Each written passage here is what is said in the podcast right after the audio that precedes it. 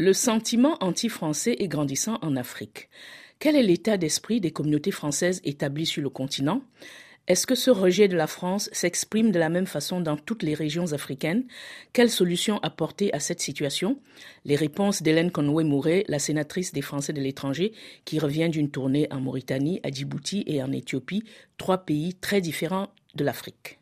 Les Français qui ont fait le choix d'aller vivre en Afrique aiment passionnément ce continent.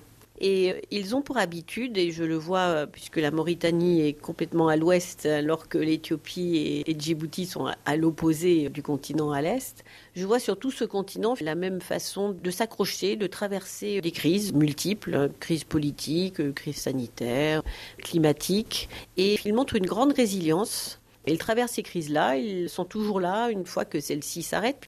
Est-ce que vous avez ressenti de l'inquiétude chez les expatriés français de ces pays? Dans les trois pays où je suis allée, au contraire d'autres que j'ai visités auparavant, il n'y a pas de sentiment anti-français, en tout cas exprimé dans la population. Ce sont des pays qui n'ont pas forcément la même histoire, la même relation avec la France, et donc sont en capacité aujourd'hui de ne pas rester focalisés sur un passé euh, douloureux, sur la colonisation, et tout ce qui aujourd'hui est utilisé auprès d'une population jeune en Afrique qui n'a pas connu cette époque. Il me semble que ce qui est important, et, c'est mon message, est à la fois le présent et ce que nous faisons, et l'avenir. Alors bien sûr qu'il y a des choses à changer et la France a vraiment besoin de se mettre en phase avec un monde qui change radicalement et très vite. Qu'est-ce que la France devrait changer pour regagner le cœur des Africains, à votre avis? Pas uniquement, mais la communication, le vocabulaire utilisé doit refléter une nouvelle réalité. On parle de partenariat. Partenaires, deux personnes à égalité qui ont des choses à faire ensemble. Ça ne peut pas être dans un sens. Il doit y avoir une réciprocité. Cela doit aller avec une communication aussi qui est en phase avec une jeunesse bouillonnante qui, bah, comme toutes les jeunesses du monde, euh, est connectée, euh, se nourrit d'informations au niveau des réseaux sociaux, et que la communication officielle doit être absolument accélérée pour faire savoir ce que la France fait aujourd'hui. La France investit énormément, des centaines de milliers d'euros, avec pour résultat d'assainir l'eau, de faire des plans d'urbanisme, de récolter les déchets, de construire des écoles, de procéder à la réfection de puits. Enfin, on est dans du concret. Mais nulle part, il y a un petit drapeau français qui dit ces travaux-là ont été financés et conduits par la France. Donc les gens ne le savent pas. Et la seule chose qu'ils voient, ce sont des uniformes de militaires. C'est pas la présence qu'ils souhaitent. la présence qu'ils souhaitent, ce sont des gens en civil et qui travaillent avec eux dans la réflexion, dans la construction, dans l'amélioration de la vie quotidienne. Et ça, la France ne le fait pas bien. Et je sais que l'Agence française de développement est dans une logique aujourd'hui de voir comment ils pourraient en effet communiquer sur ce qu'ils font. Quand on voit les centaines de millions d'euros qui sont dépensés dans les différents pays qui aujourd'hui ont un sentiment anti-français grandissant, on peut quand même se dire qu'il y a quelque chose que nous ratons complètement. C'est pas possible. La France n'est plus dans une position privilégiée. Il faut qu'elle accepte qu'aujourd'hui, elle fait partie d'un nombre de pays qui ont vocation à travailler avec les pays africains et que c'est ceux-là qui vont décider qui ils veulent comme partenaire, quel type de partenariat. Il faut que nous réfléchissions à comment répondre et non plus être dans cette position de donneur de leçons en disant voilà, nous avons décidé que vous avez besoin d'eux. Certains se comportent malheureusement encore comme ça, d'expliquer l'Afrique aux Africains. C'est insupportable. Il faut vraiment changer cela.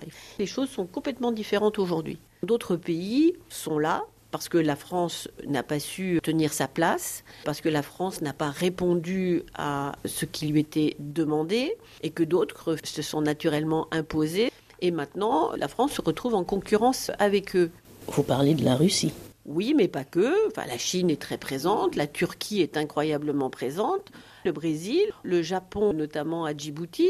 Le monde est ainsi aujourd'hui, mais c'est à nous de nous adapter avec ce continent qui est en pleine ébullition et ce continent dont la richesse principale est quand même sa jeunesse.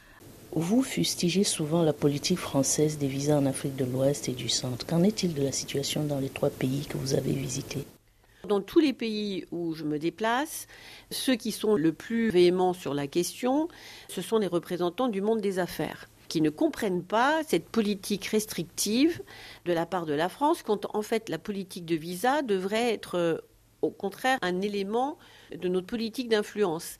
Or, c'est utilisé comme une arme punitive de blocage, ce qui est complètement idiot parce qu'une personne qui va faire une demande d'un visa Schengen va de toute façon pouvoir venir en France, même si elle passe par euh, l'Italie, l'Espagne ou un autre pays. Et on crée un sentiment de rejet, parfois d'humiliation, quand le visa est refusé, à des gens qui viennent depuis toujours. Et cela me désole de voir la politique du ministère de l'Intérieur, et c'est ce que j'ai dénoncé au Sénat quand nous avons euh, repris le travail dans l'hémicycle, ça fait partie des relations extérieures. Et le ministère de l'Intérieur, lui, a des objectifs et des statistiques totalement différents de ce que notre politique de relations extérieures doit être. C'est vraiment insupportable. Et en fait, en faisant cela, nous nous punissons nous-mêmes. Sincèrement, cela ne sert à rien.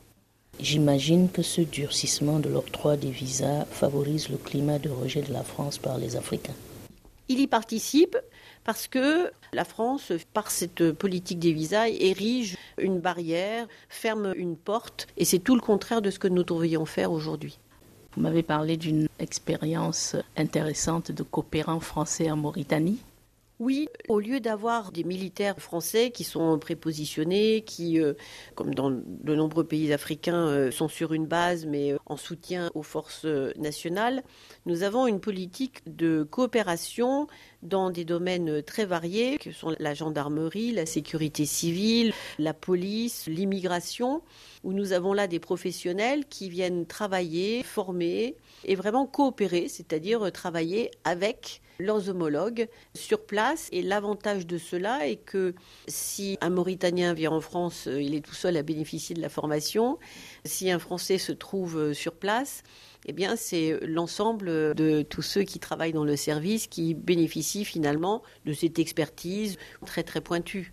Comment réagissent les entreprises créées et gérées par les expatriés français dans ces pays? En Mauritanie, ce pays aujourd'hui est en capacité à nouveau d'emprunter, donc euh, c'est vraiment euh, très positif.